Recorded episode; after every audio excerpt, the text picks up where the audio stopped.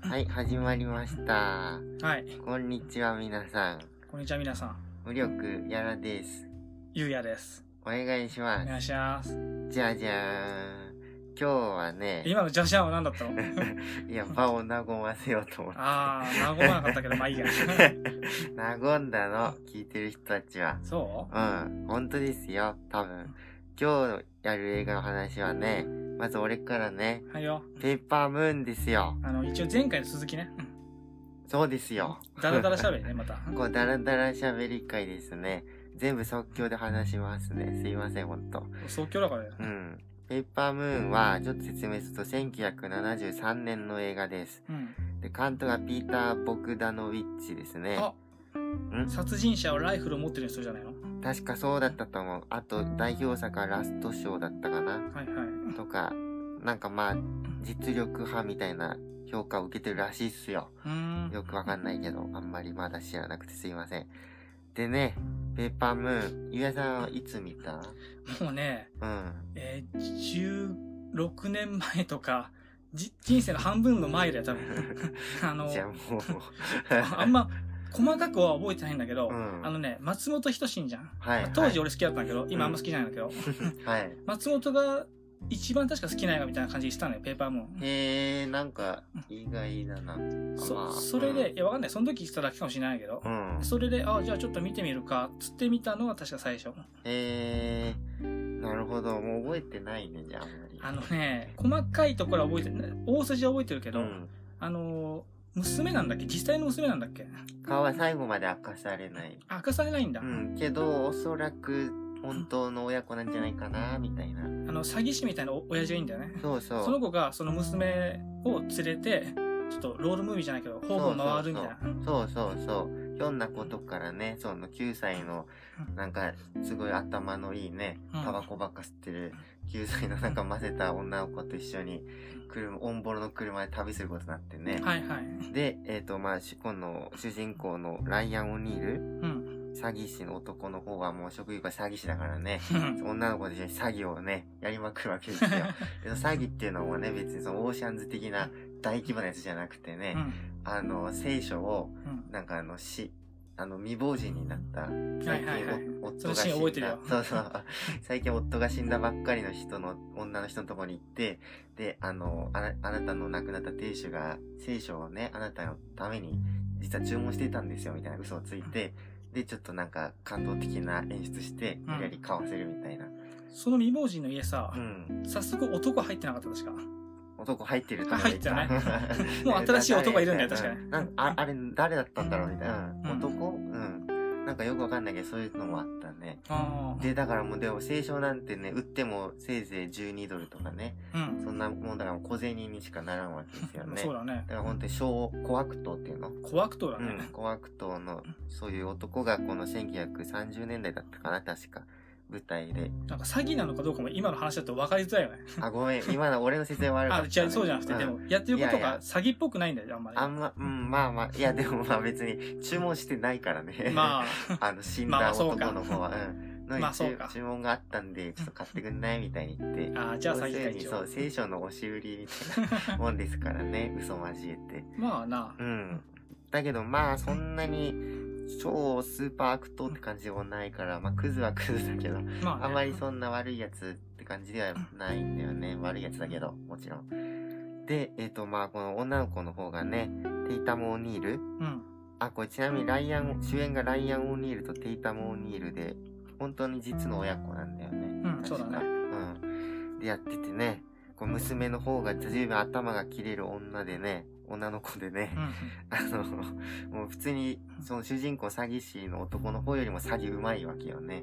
うん。うんで、一緒に力を合わせてね、もうなんかこう、どんどんどんどん金を巻き上げて、うんで、いい一時的にはそのこの時代禁酒法の頃だったらしい、はいはいはい確かその禁酒法なんだけど普通の酒売って密売して金稼いでるやつからなんか500ドルだかなんだかすげえその頃当時大すごい大金をまあ盗むことに成功してねあそんな話だったんだけそど。うそう、うん、それでなんかよしこれで俺たち成功するよみたいなこれでこのまとまったお金使って、なんか土地だか銀山だかなんだか買って、これで俺も大金持ちだみたいになるんだけど、そこで、まあそううまくはいかないとあなっーて、密売してたやつに見つかってね、ボコられて、針金全部取られて、うんやり直しみたいな。 はあはい。そういう話ですね。そんな感じなんだうん。でん、最終的に一番最後までもいっちゃうね。あいいよどうなるかっていうと、あの、もうそもそもこの二人は、主人公二人ね、うんあの、まあ、ずっと喧嘩ばっかりしてるわけですよ。うんで、なんかもう、喧嘩ばっかしてるけど、なんだかんだ仲良しみたいな感じなわけね。うんで、もともとは、その、この、娘の方をね、親戚のおばさんがどっかに、まあ、送り届けるためにロードムービーしてたわけなんですよね。車での旅。うんそれが、なんか、てんやわんやって一緒に詐欺の活動することになっちゃってたんだけど。うんだけど、もうそのいろいろあって最終的にまた一文無しになっちゃったから、うんこれダメだし、やっぱお前親戚のとこ行けよみたいに言うわけですよね。うんだけど、この娘の方はもう、その、あの詐欺師の方をちょっと好きになっちゃってるから、やっぱ一緒にいたいんだけど、みたいな感じになってね。で、しょうがねえな、じゃあ行くか、つって、二人で一緒に乗って、その親戚のとこには帰らず、また、なんか詐欺の旅に出るっていう終わり方ですね。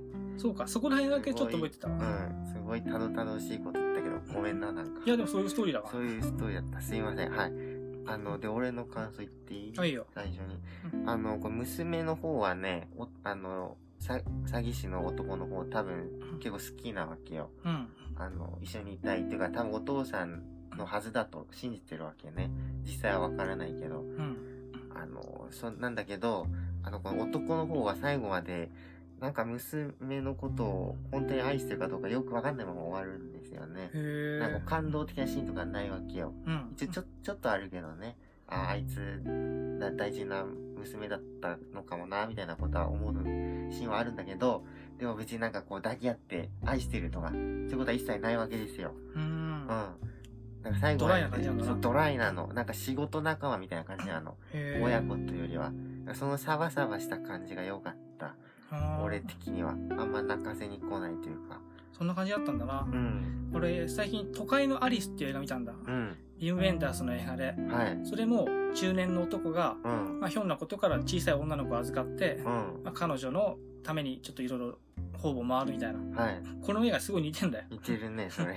ビム・ベンダースも確か、はいあれこの映画似てんぞみたいになったらしい んだよ映画っていうか確か脚本の段階かうな、んでペーパーも似てるぞってなっちゃってうんまあいろいろあったらしいんだけど、だうかんらこれを君がね見てたんだねペーパームーンうん。を、ねいや、やっぱ73年だからね、あの、アメリカニューシネマの時期じゃん。うんそうだねだから一応見とかなきゃなと思ってね。へえうん。最近見たの初めてうん、初めて。ずっと名前だけ知ってたんだけどね。そうだねたまになんか話したのねペーパームーンがどうのみたういな、へん。やっぱ名作になってるみたいだね。ツタヤでも結構プッシュされてたよ。えあの、この映画のこと。懐かしいなうんまた見てもいいけどな、んペーパームーンはそうそう、もう100分で終わるってのがい いね。 あの、本当に、だから泣かせにあんま来ないからさ、うースんトーリーも、あんまりこの過去の掘り下げとかもそんなないわけよ、この二人の。うんうんどういう経緯で詐欺師になったのかとか、そういうのが全然ないから、もいいねうなんか最後まで、うん、あんうーん、本当にあっさりしてましたね。へえ、はい。こんな感じだけど、ペーパームなるほどねちょっと思い,、思い覚えてて思い出してきてきたわーン。うん。っていうそんか、なゆ感うじだやったさんがすごいのはさ、キャストいちいち覚えててすごいよね。いや、そんな大して覚えてなかったよ。本当主人公二人ぐらいだけど。うん。俺、テイタム・オニールってめっちゃ名前覚えづらくてさ。頑張れベアーズの子だよ、確かね。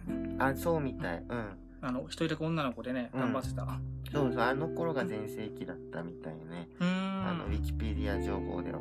まあ、そうか、あんまり聞かい。ないもんな。うん。まあ、ウィキペディアがどこまで本当かわかんないけど、でも、あそれ以降はちょっとずつ、なんかあんまり加工気味だったみたいで、自伝本とかだと、このライアン・オニールに虐待されてたとか、うそういー。うんのを書いて告発して、でそれベストセラーになったんだって。なんへかだから、しぶとく生きてる感じ だね。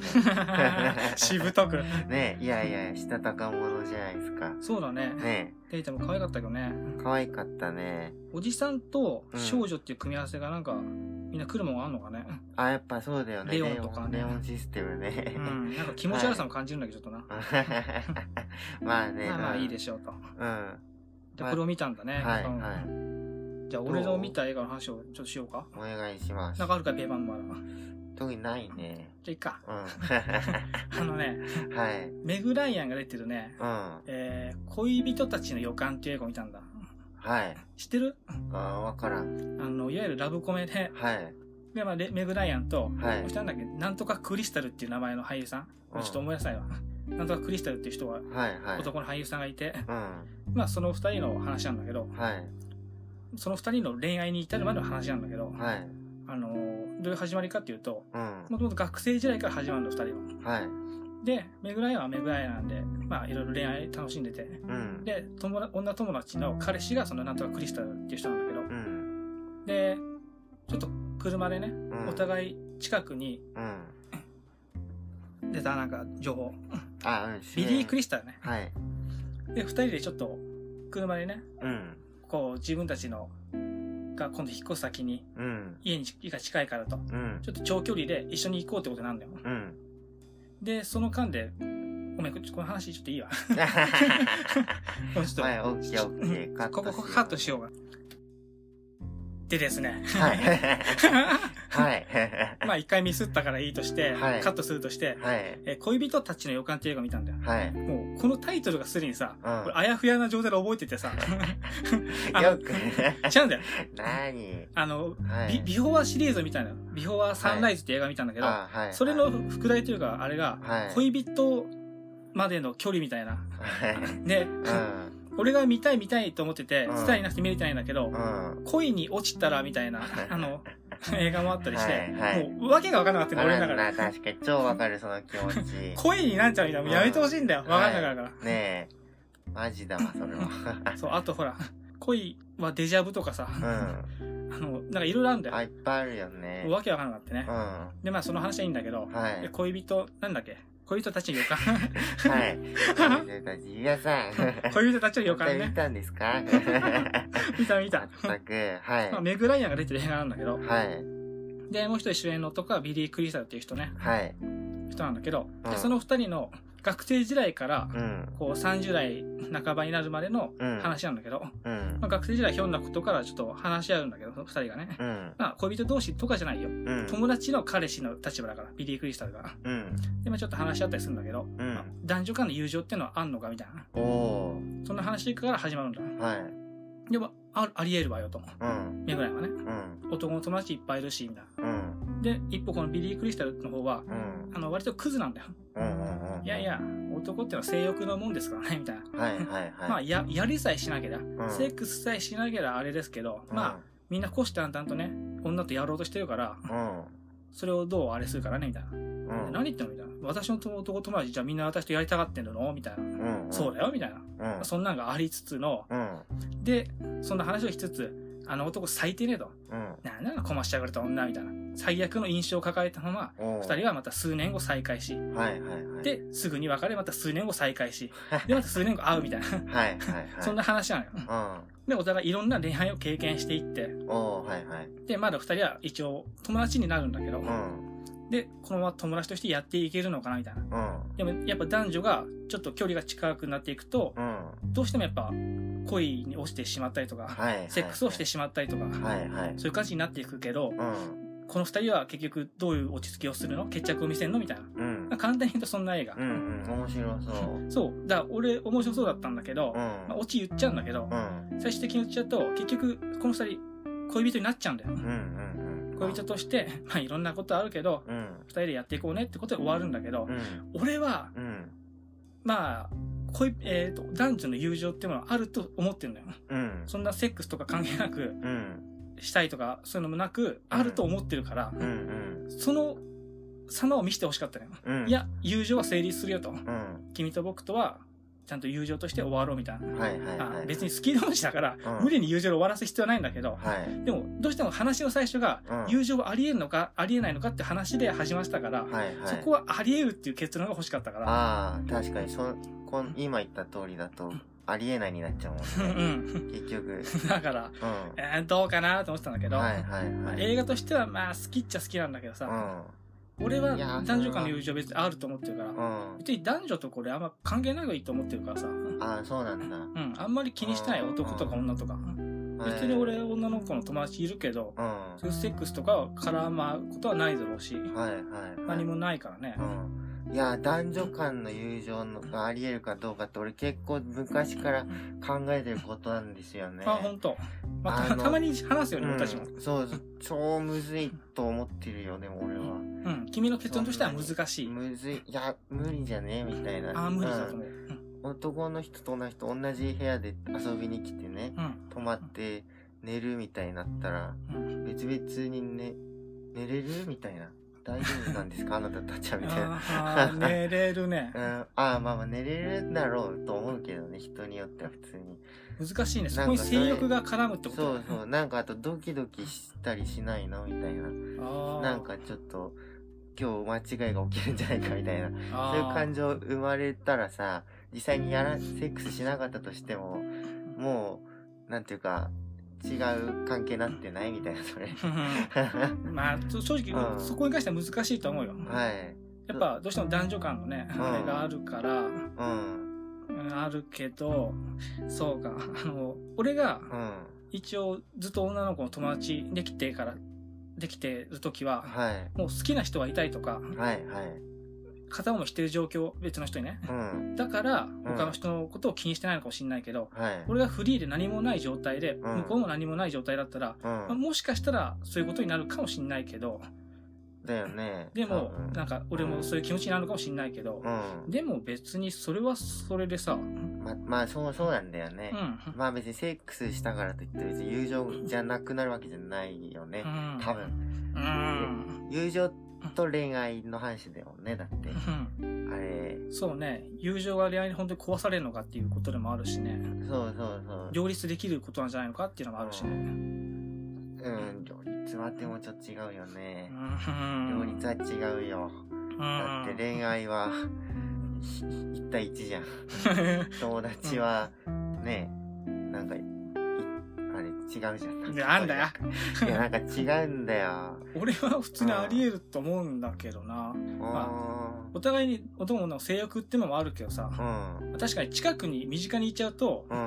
まあ、なん、お互いでこう発散しようみたいなにもなりかねないけど、なんかありそうでしょうん。あー俺はな、でねあんまり、まあ別にセック、うん何度も言ったようにセックスしたからといって友情が、それで、はい、お、壊れましたにはならないからね。セックスがいざしちゃえばさ、うんどうしてもやっぱ恋人になろうっていうあれが働くじゃん。多分、なると思う。俺、なんかそういう経験全くないからさ。うん、だか、ら、未だに分かってないんだけど。うあん。の、でも難しいと思うんですけどね。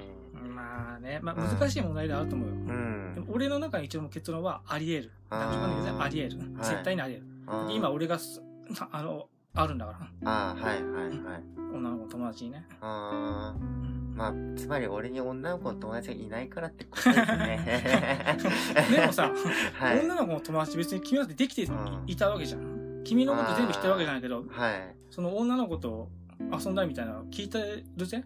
ああ、まあ、あったけど、なんか遊ぶっつっても、うーん、あの、みんなと一緒にワイワイ遊ぶだからね。うん。でもそれでも友達は友達でしまょ、あ友達うん、でも、もう一回会っただけとかね。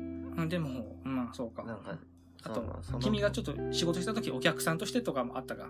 あ、そうそう、そういうのもちょっと、友達ちょっと違うかまあまあ、俺はもちろん好きではあるけど、その人。うん。友達とはまた違うんじゃないのみたいな。まあ確かに難しい話だね。あーはい。何ですかこれは。 いやでも、大事な話だからね。いや、友達そうそう、ちょっと気になるんですよね。こう、女性の意見を聞きたいけどね。結局いないからね。いないからね。いや、まあ俺はまだ、はいはい何でもいいけど絶対あり得るよ。 ああ、そう、うん。い男、や男同士であるんだから、そんなのーうん。ね、んうん男同士でも友情がある以上ね、ああ、はい、は男い。と女は関係ないと思ってるから、そうな必ずしもそこにセックスが絡むわけじゃないですからね。うん。絡んだとしても、まあ絡んだらどうなのかな。これ話が堂々巡りなんだよな。 そうそうそう。まあまあまあまあ。完全に今即興で全部考えてるからね。そうね、結論答えが決めてきてないから、俺たちうね。ん。今悩み中だから。 まあ、うん。成立しようがしまいがあんまり俺の人生関係 ないけど。うわうん。まあまあ、でも疑問、でもさ結構大きな疑問ですよ。友達ってさ、うん。どっから友達かどうかって難しいのもあるよね。うん。あ、そうそう、それもね。そもそも男女とか関係なくね。うん。ちょっと、人によってはね、だってもう友達100人いる人いるわけだからね。あなんていうか。いるだろうねもうすごい友達の定義が広くて。だから、一回会ったらもう君は友達だなと。ああ、なるほど。一回もう遊んだしあっという、間にそうそう。一回酒飲んだからな、俺たちみたいな。そうそう、それだったらあっという間に友達増えるけど、でも一回遊んだだけだとやっぱちょっとまだ違うんじゃないっていうのがあるかうら、ん俺も一回遊んだぐらいだと、うん、難しいかな、友達って言い切れないかな。ねえ、なんか、だから、まずそもそも友達の定義も曖昧だしさ、だから友達っていうものの関係のまず難しさがあるからさ、はい。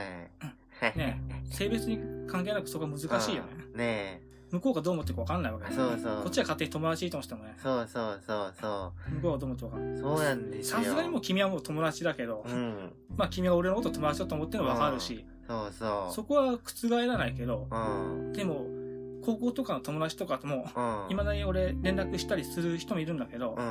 あしない人もいるけどね。はい。どこまでお俺を友達だと思ってるか。いや、友達は友達だけど、うん。その友達のレベルって言ったら変だけどさ、あ、まあまあ。どのわかる程度のゆる、うんお互いの許しがあるかなっていうのははい分かんないのあるよね。うん。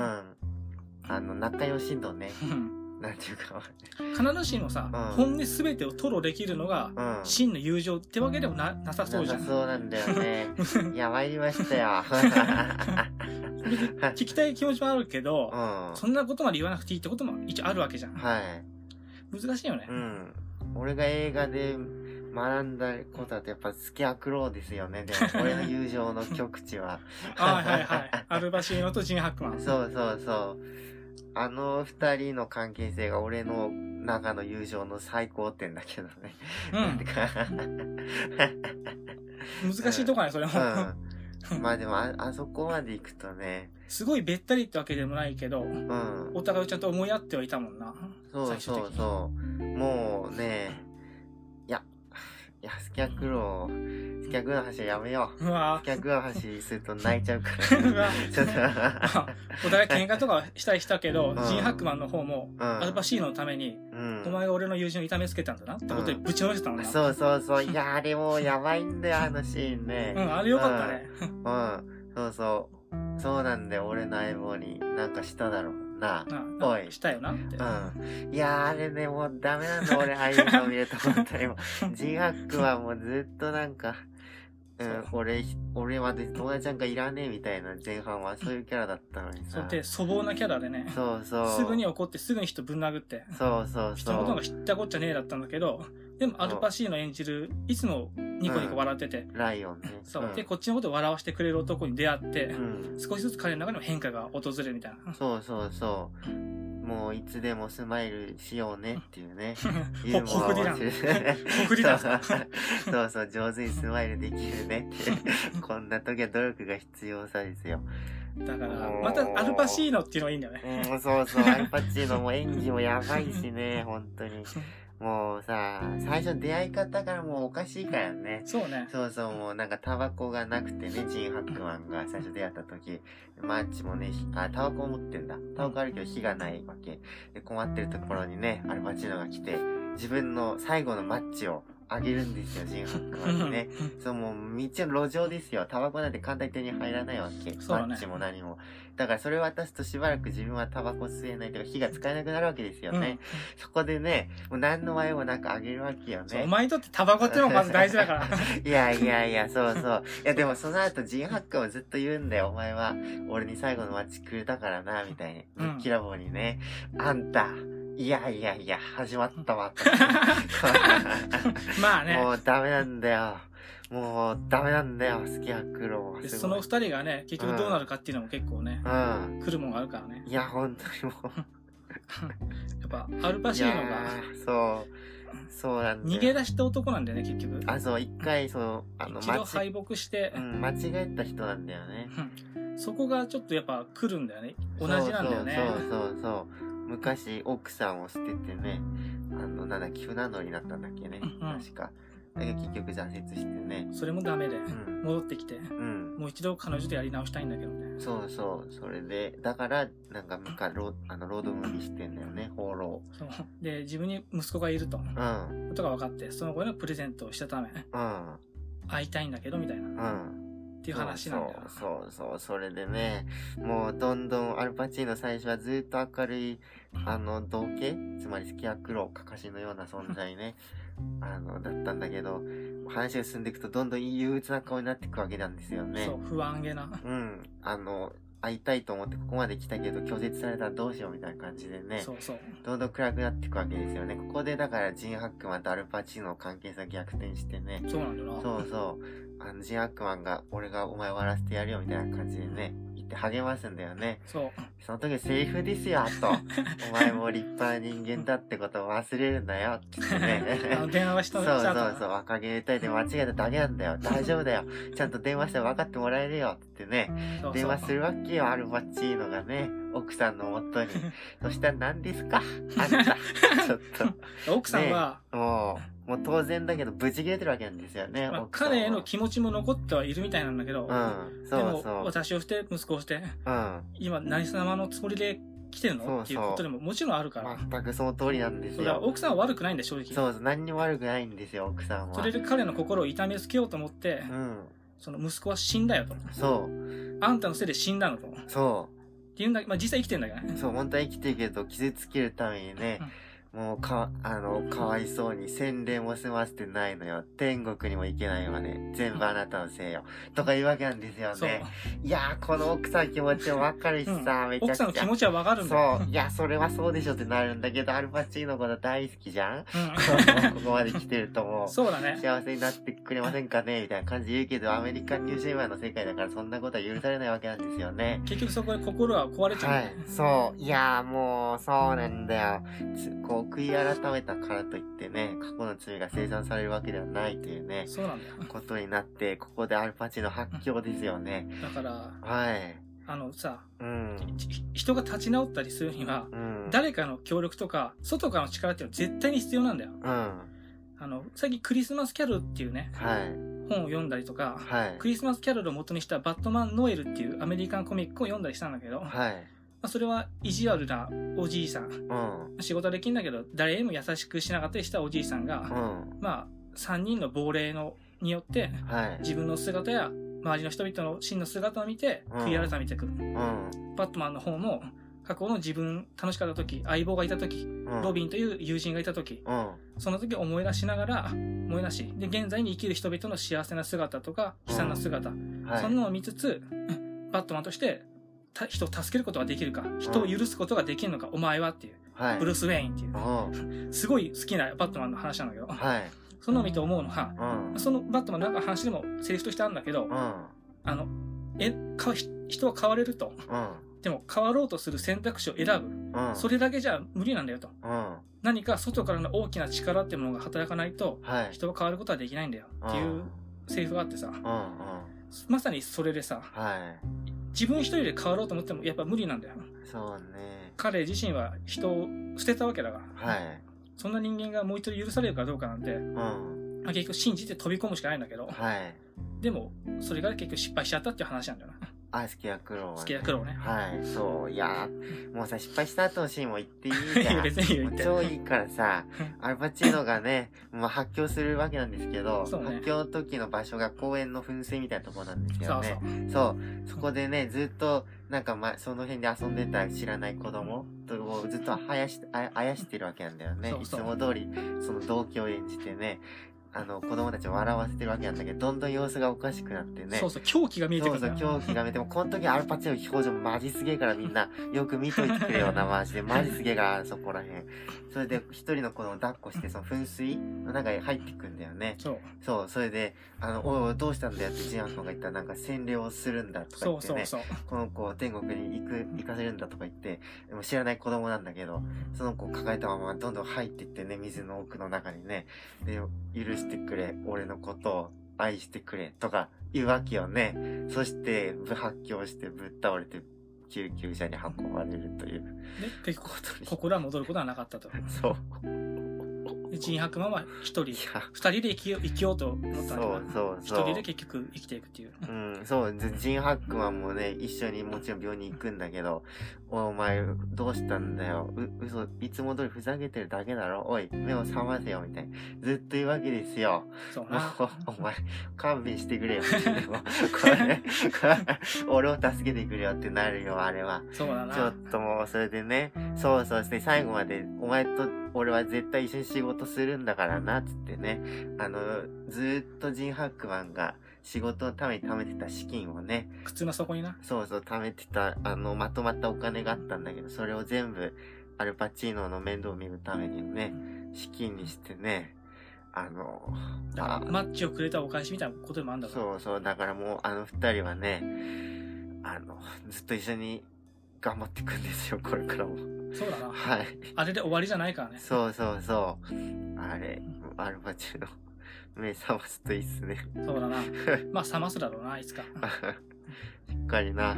あれはいい映画だったあな。あれは、わしのオールタイムベスト2位なんて、もう、 スキャクローはいいんだよな。スケアクロはダメなんだよ。本当スにキャクローはね。うん、だいたい俺、あの映画見てから映画にハマったからね。あ、そうなんだ。思い出補正も強い16の時に見て、えー、高2の終業式の前の日に見たわけよ。へでああの意味は全然分かんなかったんだよその時はストーリーがね、うんなんかすげえ今まで違いが見たわと思って次の日の終業式だから体育館に集まるんだけどそこでもずっとあの映画のこと考えててねもうそっからあのタクシードライバーとか行ったからえ。へあの本当に一番そういう意味では大事ですねえ。いい映画だからなう。ん俺も一回しか見てないんだけどうん、結構細部覚えてるんだよ。ああいやーそうだよやっぱあれはすごかったなあ。れはすごいいやもう俺にとっては暴力出すことだったけど、はいその目覚めみたいな。はいピカーンっていうね。うんスキャクローみんな見てねスキャクローはな、なあ、あの、キッズリターンとか好きな人おすすめですよ。 はい。まあそうか。ん結局男二人の話だからね。そうそう。ニューシネマ多いけどな、そんなのは。まあまあ、ニューシネマだからね。いやスキャクローー。懐かしいな。本当に。なんだっけ、これ。俺が好きなのはジン・ハックマンがさ、うん。またいつもみたいに酒場でさ、うん。絡まれて、うん。暴力で終わらすのって思ってたら、うん。結はい、局、その、アルパシーノに影響されてるから、うん。彼みたいにならなきゃいけないんだと。うん。人を傷つけてばっかりじゃいけいけないってことで、そう裸でダンスを踊り出すんだよね。そうそうそうそう。その時に、そのアルパチーノがもう付き合いきれんってなるんだよね。あの、ジそうそうン・ハックマンがまたいつも通り怒りそうになってるから、んもういいよ、じゃあ勝手にしろ、俺は出ていくって言うんだけど、その時にジン・ハックマン心の底から反省してね、いやいや、俺を見ろと。俺は道家だぜ。俺はスキャクローだぜ、つってね、裸になって、そう戻って。プライドを捨てて恥をかくことを選んだんだよね。そうそうそううそ。そうの選択がすごくいいんだよね。そうそうそう。いやー、もう、本当にな、生きることは悲しいっていうのと、いつでもスマイルしようねっていうね。 まあそういうことだねもう。二つですよ。そうだね。俺は頑張りますよ。 と思いますよ。好きやっぱシーンもねうん。言ってみれば劇中で何度も死んでる、あの、夫婦間のでも死んだし、うん。自分自殺を選んだし、はい。ね、仕事としても死んだし、はい。で、今度、家族として、父親として再起しようと思ったけど、うん。まあ、死んでしまったと。う結局自分、父親として死んでしまったと。子供が死んだことによってね。ん。そうなんだよね。生きてんだようで、ん。何度も死を迎えてさ、はい。結局最後、まあ、映画としてのエンディングとしてはダメだったよってことだけど、まあ、わかんないからね。うん本当にこの。命尽きるまではね、うん。そういういろんな面で死んでも、また蘇ることができるからね。そう、いや、多分本当に、いやー、ライオンだけはね、許してやってくんねえかと思うわけです よ。ま他あ、のね、入試ネオが全員くたばって もね、ちょっと許してくれませんかみたいになるよね。ちょっと、ちなみに、えっ、と、このジェリー・シャツバーグって人は監督なんだけど、はい。スキヤクロウは。もう一人ね、えー、悲しみの街角っていう映画をスキヤクロウの前に撮っててね、うん。これもアルパチの主演なんですよ。へえで、これはヘロイン中毒で、あの、すごい大変なことになっちゃう話なんだけど、アルパチーノが。うんうん。これも面白かったんでおすすめですよ。お、じゃあ見てみようか。うん。いやー、アルパチーノがなんだかんだ一番好きだね。だから、そうね、ニュ俺ーもシネ好マきだスな。ターではデニーロより好きかな。うん、俺はダスティン・ホフマン、あー難しいな。ピーター・ホンダがとかね、ピー難しター・いよホンね。ダ、ピーター・ホンダはちょっとね、うんそうね、まあかっこよすぎちゃうとこもあるんだよな、さそうだね。いいんだけどねうん。いつも表情とか。はい。あの、えっ、と、さすらいのカーボーイか。はいはいはい。とかでも、その、奥さんをやっぱ捨てた男なんだよね。そうだね。一度。放浪者ね。そう。でも、全てに疲れて帰ってくるみたいな。うん。で、もう一度彼女を愛せるのかって思うんだけど、うん。あの、もう一人相棒がいるんだよね。ずっと旅の中の。うん。その相棒のピンチに陥って、うん。彼を救うために、自分の命を捨ててしまうのかみたいな。そうそうそう。奥さんとの愛を捨ててみたいな。うん。いやー、70年代の映画はね、いいね。最高だからみんな。またジン・ハックマンがな、うんやっぱかたくなな男じゃん。、はいい。つも、はいはい。こう力でのし上がるみたいな。うん、顔も強いし、フレンチコネクションもそうだし はい。あの、許されざるものとかでもさ、はいはいまはあい。ともすれば傲慢にも見えるよううなん男だから、それのここ心境の変化があるっていうのは良かったね。この映画の中で。ねそうそう、よかった。真逆の人間になったわけだからね。もう大好き。俺は男の中の男だから、絶対誰にもへりくだんねえぜみたいなやつだったわけだねそうそう、それがね、あそこまでになったからな。うん。いやー。いやー。いい映画なんだよないい映画ですよ。他見てえな、好きなはい、黒。見ますか。こんぐらいにしとくか。何の話になったかよくわかんないけど。